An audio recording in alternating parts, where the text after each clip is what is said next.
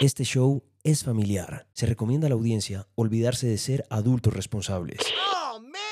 A partir de este momento, súbale un punto a sus audífonos porque usted y yo nos encontramos aquí para hablar de la música que suena alrededor del planeta. Camilo Guzmán presenta Punto de Encuentro. El podcast. Creo yo que muchos de nosotros hemos estado acostumbrados, sobre todo a quienes nos gustan estas historias, a que nos cuenten de un reino lejano gobernado por un rey y una reina. Shrek, el rey Arturo, el rey León, Juana de Arco, por nombrar algunos. Y así hemos visto cómo las historias de tradición y monarquías se han llevado de un pueblo a otro durante años para contar o reconstruir la historia de una nación. Bueno, hoy quiero contarles la historia de un rey y una reina que no vivieron en un reino lejano, pero que lograron con sus voces escribir capítulos importantísimos de nuestra historia reciente. Parece fantasía, pero los dos protagonistas de nuestro relato murieron el mismo día, fue un 16 de agosto que despedimos al rey del rock and roll y a la reina del soul. Bienvenidos a esta historia. Pongámonos en contexto. Mientras Estados Unidos se levantaba como una nueva potencia mundial después de la Segunda Guerra, su interior, sus entrañas, estaban ardiendo por una palabra que vergonzosamente aún se mantiene vigente. Segregación. ¿Y qué es la segregación? Es la división entre blancos y negros es la insistencia de ver a los negros como esclavos y a los blancos como dueños. Ese es nuestro cuento, es la historia que hemos dejado escrita en nuestras hojas. ¿Y qué tiene que ver la historia del rey y la reina con la guerra y la segregación? Mucho, porque por primera vez el blanco norteamericano se sintió amenazado de muerte sabiendo que en cualquier momento podrían contraatacar con una bomba atómica igual o peor a la que cayó en Hiroshima o Nagasaki. Y los negros llevaban años sometidos al abuso y al esclavismo blanco. El blanco estaba muerto del susto y el negro ya tenía la música para cantar su dolor obedeciendo a su raíz de canto y baile. Y ahí la música fue donde se convirtió en distractor o cura y se convirtió también en lenguaje, se convirtió en puente. Ahí se popularizó el rock and roll.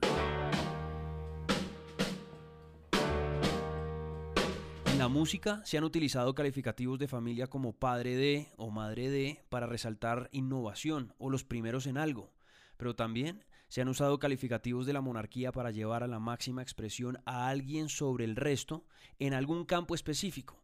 De ahí que encontremos artistas como B.B. King o Duke Dumont o Count Basie o Queen Bee, pero también encontramos calificativos como el rey o la reina para decir que son la máxima expresión.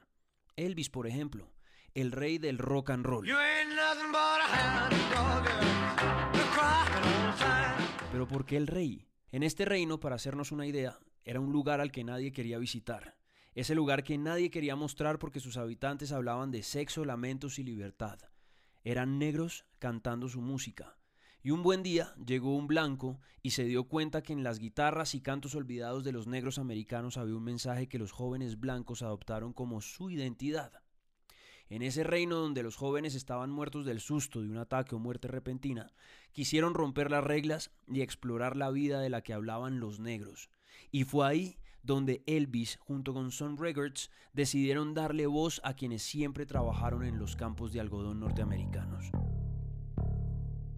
¿Qué era Sun Records?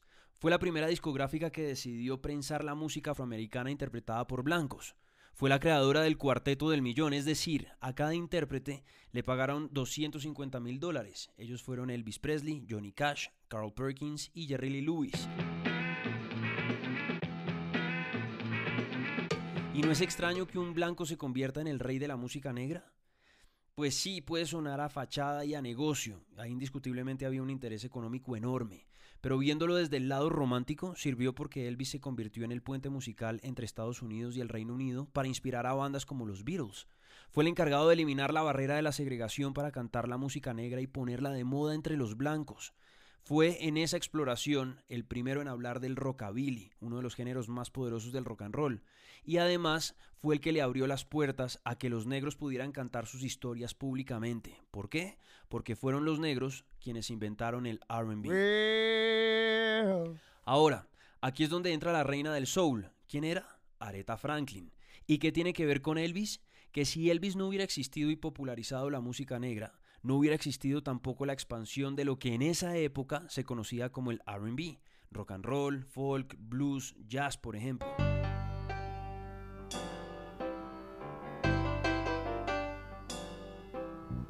Pero ¿de qué sirvió si la segregación no los dejaba sonar?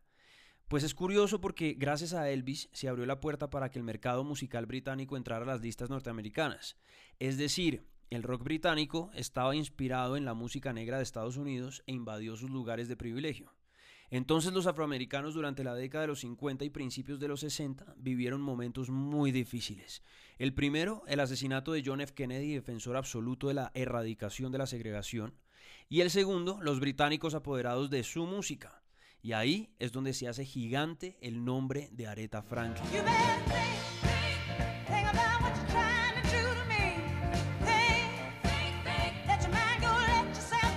Además de la segregación, ni pensar que una mujer tuviera voz. Pues es que imagínese, una mujer negra con voz, pues eso no era una posibilidad. Pero Areta había nacido para que su voz se escuchara. Su papá era un famoso predicador y por esa razón, desde que ella estaba muy pequeñita, iban a su casa grandes figuras como Martin Luther King.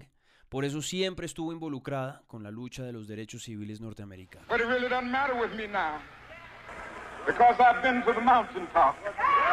Escuchar a Areta cantar canciones como Respect, por ejemplo, era más que una canción.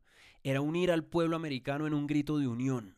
Unión porque el soul cantado por una mujer negra era el argumento perfecto para decirle al mundo que ahí tenían un punto de encuentro, un lugar común para sentirse orgullosos de ser norteamericanos. Si los británicos cantaban rock and roll, Estados Unidos cantaba soul y de repente la comunidad negra americana empezó a empoderarse con representantes gigantes como Stevie Wonder, Quincy Jones, Marvin Gaye, Sam Cooke, por solamente nombrar algunos. Unión para respetar la comunidad afroamericana y darle un lugar donde pudieran celebrar sus derechos por los cuales peleaban, liderados por Martín Lutero, que también era rey, y unión para reconocer que la mujer debía ocupar el mismo lugar de los hombres sin importar el campo en el que se desempeñara. Por eso Areta le devolvió el alma al norteamericano y se convirtió en su reina del soul.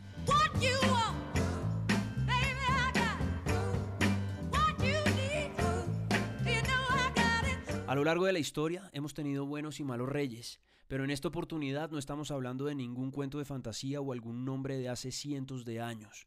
Estamos hablando de dos seres humanos que adoptaron y llevaron la corona de máximos representantes de sus géneros.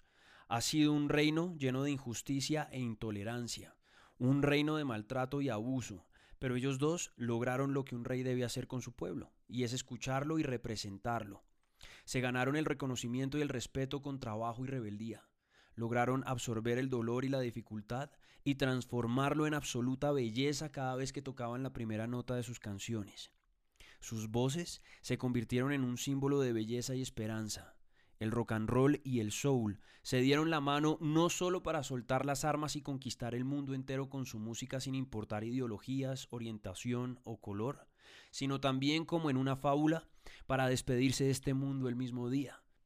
Un 16 de agosto se murió Elvis y se murió Aretha, pero dejaron para siempre su nombre marcado en las canciones que hoy reconocemos en el rock o en el soul.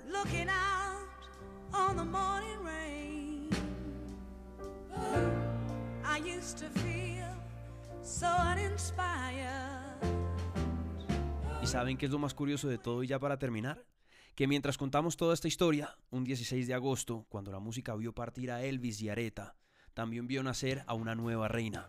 El mundo también celebra un 16 de agosto la vida de Madonna, la reina del pop.